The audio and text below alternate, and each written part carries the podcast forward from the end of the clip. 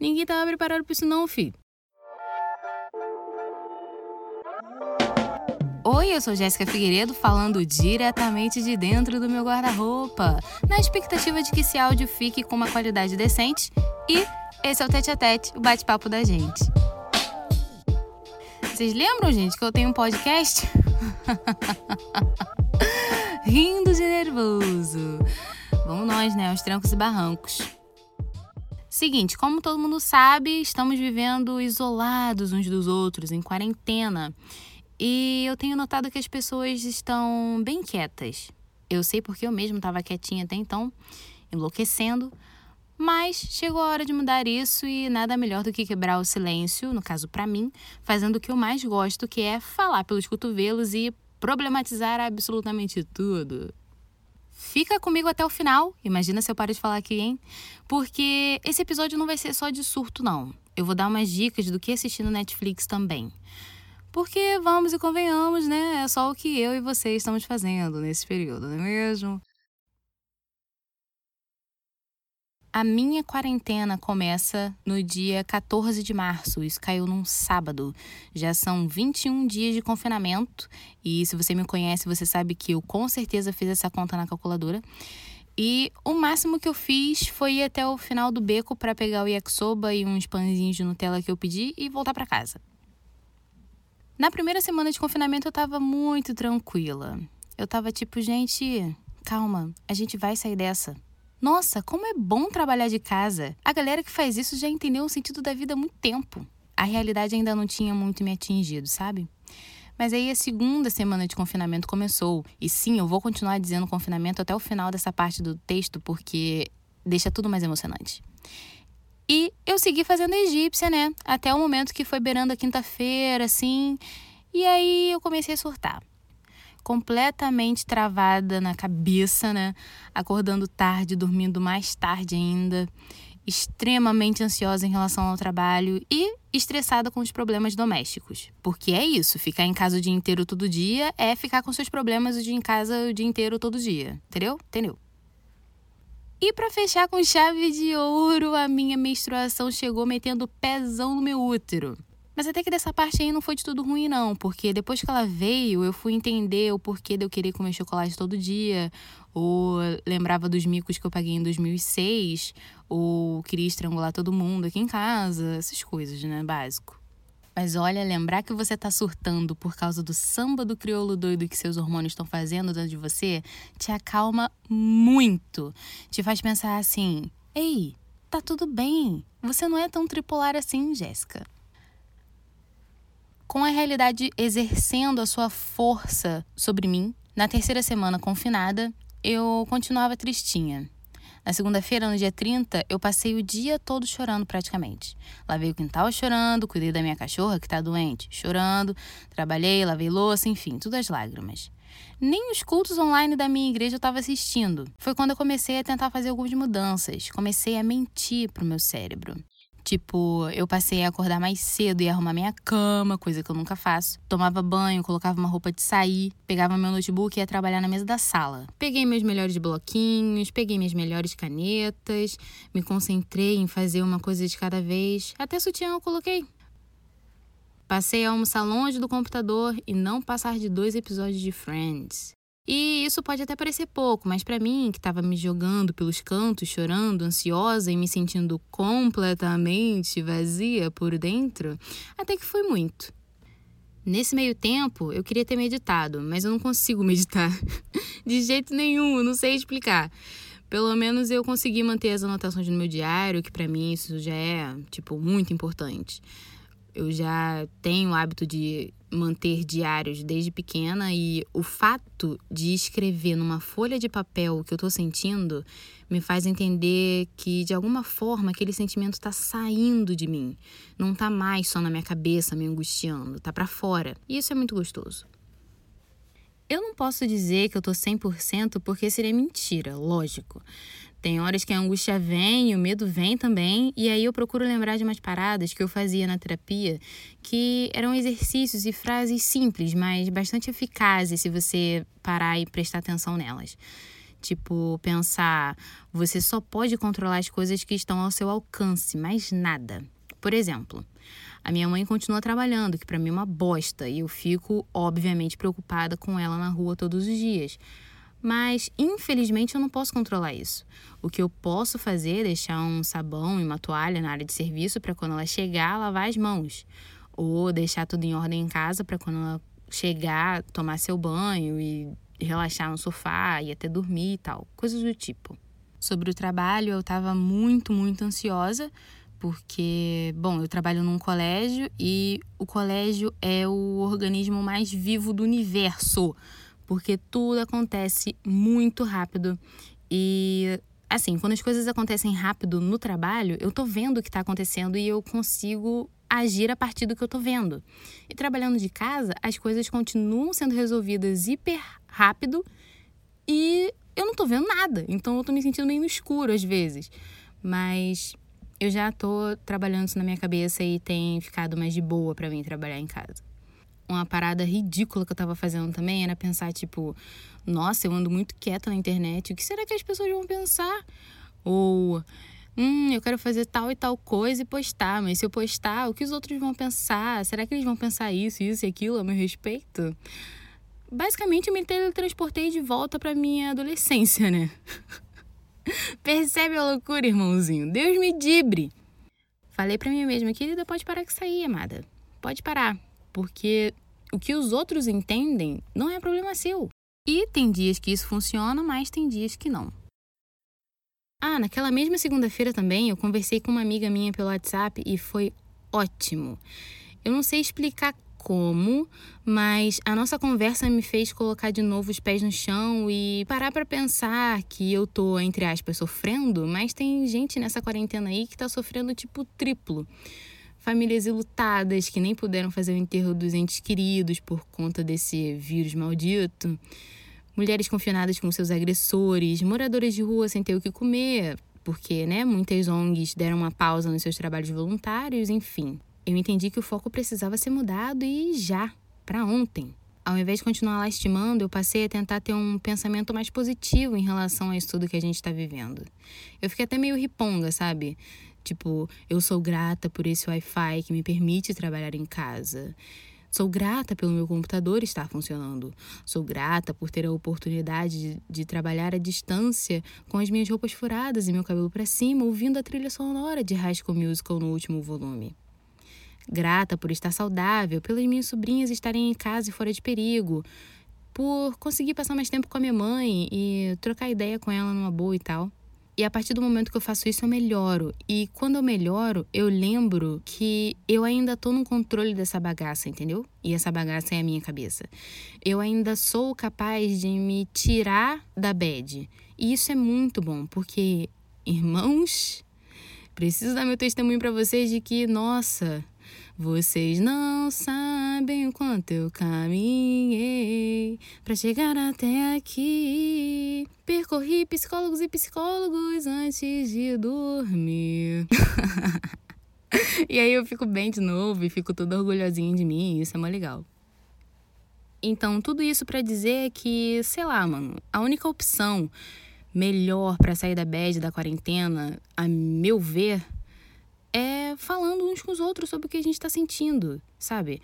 Porque brasileiro é povo do chamego, é povo do aconchego, do carinho. E esse distanciamento veio dando uma voadora em todo mundo. E eu tenho plena convicção de que 99,9% do povo não está lidando bem com isso. E esses instas falando para sermos produtivos, lermos livros, focarem em projetos. Mano, muito difícil isso acontecer. Ninguém tava preparado para isso não, filho. A gente só produz porque sai de casa todos os dias. E se não fosse por isso, a vida toda a gente estaria vendo TV e bebendo cerveja. Ao mesmo tempo que a gente corre muito atrás, a gente não corre atrás, entendeu? Então, assim, se respeite, faça as coisas no seu tempo. Fique em casa, lave a mão. Uma coisa muito legal também que eu consegui fazer nesses últimos dias é estreitar os laços com a minha fé novamente.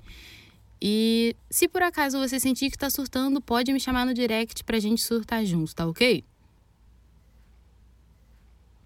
chega de blá blá blá e vamos às dicas, às sugestões do que eu separei para vocês assistirem no Netflix. Let's go! Filmes Bisovon. Eu sou uma grande fã da franquia de filmes Bisovon. E o que é filme bisovão, você me pergunta? São aqueles filmes xarope, sabe? Água com açúcar, deliciosos, que a gente assiste e sempre terminam com uma musiquinha feliz e a gente fica, nossa, como eu tô feliz de ter feito essa decisão de assistir esse filme. As sugestões são para todos os garotos que já amei. E PS, ainda amo você, porque, pelo amor de Deus, Lara Jean. Se eu não sou Lara Jean, eu não sei quem eu sou. Inclusive, eu fiz um teste do BuzzFeed e deu que eu sou Lara Jean. Então, assim, eu sou muito fã.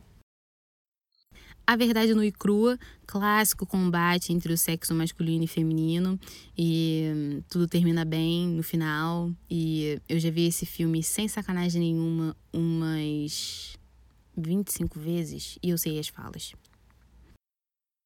Dizem por aí. Dizem por aí, mano, tem tudo que atrai a gente, não é mesmo? Tem Jennifer Aniston, tem o fato dela ser jornalista também e, e procurar sua identidade como pessoa, e conflitos familiares, e homens bonitos. Então, assim, é um bisovão completo. Idas e Vindas do Amor. Na época que esse filme saiu, eu só assisti ele porque tinha o Taylor é Taylor o nome daquele menino que fazia o lobisomemzinho do Crepúsculo? Taylor, não é? Porque a gente gastava que era Taylor, que namorava com a Taylor. Era uma parada assim, né? Enfim, eu assisti por causa dele e porque eu adoro esses filmes que têm várias histórias acontecendo ao mesmo tempo e todas as pessoas na história estão ligadas de alguma forma. É um grande exemplo da vida real. Amor por Metro Quadrado. É um filme que que, tipo, 90% do elenco é indiano. E é uma comédia romântica maravilhosa, colorida. A, a, a, trilha sonora me deixa até gaga de emoção, porque é muito, muito legal, é muito pra cima. E eu gosto muito das produções indianas porque elas são muito alta astral. Felicidade por um Fio. Um filme que conta basicamente a história da, da mulher e sua relação de amor e ódio com o cabelo do tanto que o cabelo influencia na nossa vida, influencia nas nossas ações. E amor próprio também acaba caindo um pouco no clássico dilema do sexo masculino e feminino, de quem é o melhor, de quem é o mais sucedido, nananana. E eu tô aqui para assistir isso mesmo. Filmes que não são bisovão. Em filmes que não são bisovão, a gente tem Troco em Dobro, que é aquele clássico filme de ex-policial que vai fazer justiça com as próprias mãos e tem um toque de humor, de sarcasmo e é maravilhoso e é bem explosivo e tem bastante tiro. Sim, né? Coisas que a gente está familiarizado e que a gente gosta nesse tipo de filme. Shaft também é outro filme nesse estilo aí, bem agitado, de ação, né, e tal tem um enredo legal, tem protagonistas lindos e é nessa mesma vibe. E o último filme que eu assisti sem ser bisovão foi Notas de Rebeldia, que é um maluquinho que decide estudar para ser sommelier e todo mundo é basicamente contra ele ser sommelier. Então, é muito bom. E essa lista filmes que não são bisovão é curta mesmo porque eu sou romântica, beijão. Séries. Logo de início a gente tem que começar a falar de Friends, né? Eu, eu, eu prego a palavra de Friends para todos os meus amigos e, assim, as pessoas que têm aceitado Friends nos seus corações têm sido pessoas mais felizes consigo mesmas. A mesma coisa também vale para Brooklyn Nine-Nine, que é um besterol policial muito legal, muito engraçado e que a princípio eu tenho que admitir que eu assisti o primeiro e o segundo episódio e falei, hum, boazinha. E hoje em dia eu tô terminando a sétima temporada, assistindo ainda a sexta. Então, isso é para vocês perceberem que vocês vão se apaixonar pela série sim, tá? Deem uma chance. Jane the Virgin. Mano, essa série é muito boa, porque tem tudo. É tipo um drama mexicano, tipo novela mexicana. Tem os closes, tem as trilhas sonoras características desse gênero, mas é gringa. É produzida pela. Era, né? Produzida pela CW. A protagonista que faz o papel da Jane é a Gina Rodriguez. E ela é muito carismática. Você já se apaixona pela série logo de cara. E nossa, como tem ator bonito nessa série. Vale muito a pena, vale muito a pena. E num episódio só, tem muita reviravolta, muita coisa diferente acontece com todo mundo praticamente do elenco, o que é uma característica também das novelas mexicanas. E assim, é, é muito bom, cara, é muito bom. Assiste. Esses dias eu assisti A Vida e a História de Madame C.J. Walker, que é basicamente a melhor série de feminismo que eu já vi em toda a minha vida. E não só de feminismo, mas de empreendedorismo feminino, que aliás eu tenho um episódio desse, que é Brechoseira Bem-Sucedida com a minha amiga Brenda. Beijo, Brenda. E assim, fala também sobre amor ao cabelo crespo e aceitação também dele. Fala sobre as mulheres tomarem o seu espaço que é de direito. E assim, a Madam C.J. Walker foi super revolucionária, porque na época que ela estava correndo atrás dela, era uma época que, a, que os Estados Unidos estavam vivendo uma grandíssima segregação racial e naquela época a mulher não tinha voz absolutamente nenhuma, então ela teve que realmente matar um leão por dia para conseguir chegar onde ela queria chegar. E é uma série muitíssimo inspiradora. Voltando um pouquinho para as séries latinas, temos Rentified. Mano, Rentified é muito legal. O elenco é todo, tá, não digo todo, mas a maioria é latina. Conta a história de uma família que tem um restaurantezinho num bairro que está se aperfeiçoando e se modernizando e eles têm que lidar com essas mudanças. Ao mesmo tempo, a história trata de assuntos como relacionamentos, traição, identidade. Assim, é, é muito bom, cara. É muito bom. Desenhos. Na categoria desenhos, eu tenho dois apenas para indicar, porque são os dois que eu assisto, além de Mundo Bita. Se você quiser assistir qualquer um especial do Mundo Bita, fica à vontade, você não vai se arrepender, não. Um, o primeiro é Carmen Sandiego. É uma parada muito legal, um desenho muito bacana de uma menina que foi criada numa escola de ladrões e ela sai roubando, roubando, roubando até que ela cresce, descobre umas verdades aí e vai para a vida adulta dela, só que roubando para fazer bem aos outros, fazer bem quem precisa. É muito bacana. E se você assistir legendado, você vai ouvir a vozinha da Dina Rodriguez, que é a personagem principal de Jane the Virgin. E o segundo desenho é Justiça Jovem, porque, cara, Justiça Jovem, entendeu? Minha única tristeza em relação a esse desenho é que podia ter a musiquinha de abertura igual do desenho que passava no SBT na hora do almoço, né, gente? Podia. Musicais. Na categoria musicais, eu tenho dois shows muito legais para indicar para vocês. O primeiro, obviamente, é Homecoming, da Beyoncé. Can you handle this? I don't think you can handle this. I don't think you're ready for this jelly. Desculpa, me empolgo. É, o show é maravilhoso, é um. É quase que um documentáriozinho sobre os preparativos para o show dela do Coachella, que depois dela ficou conhecido como Beachella. What's up? Mostra todo o processo e tal de emagrecimento dela, porque ela, né, pariu duas crianças ao mesmo tempo, então assim, né, valeu Beyoncé. E é incrivelmente inspirador. Você termina de assistir ele e você fica assim, caraca, Beyoncé, vou fazer também, vou correr atrás também, pode pá. Justin Timberlake and the Tennessee Kids. O outro show que eu tenho para indicar para vocês é o do Justin Timberlake. É um show dele gravado, acho que foi em 2017, 2018, mas tipo assim, é muito bom, cara, é muito bom. Tem todas as músicas antiguinhas do Justin, daquela época que a gente tinha DVD de track, sabe? E é muito, muito bacana. Não lembro onde foi gravado esse show, mas assim, enfim, vale a pena.